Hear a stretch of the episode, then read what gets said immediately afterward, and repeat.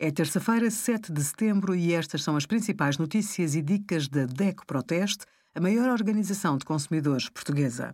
Hoje, em DECO.proteste.pt, sugerimos as exigências dos consumidores no regresso às aulas, como funciona o pagamento das portagens virtuais e a nossa carta aberta para que todo o material escolar seja dedutível como despesa de educação no IRS.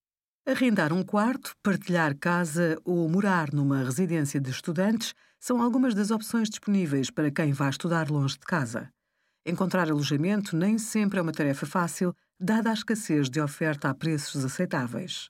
A maioria dos estudantes aproveita o dia da matrícula para encontrar casa, mas o ideal é começar a pesquisa o quanto antes.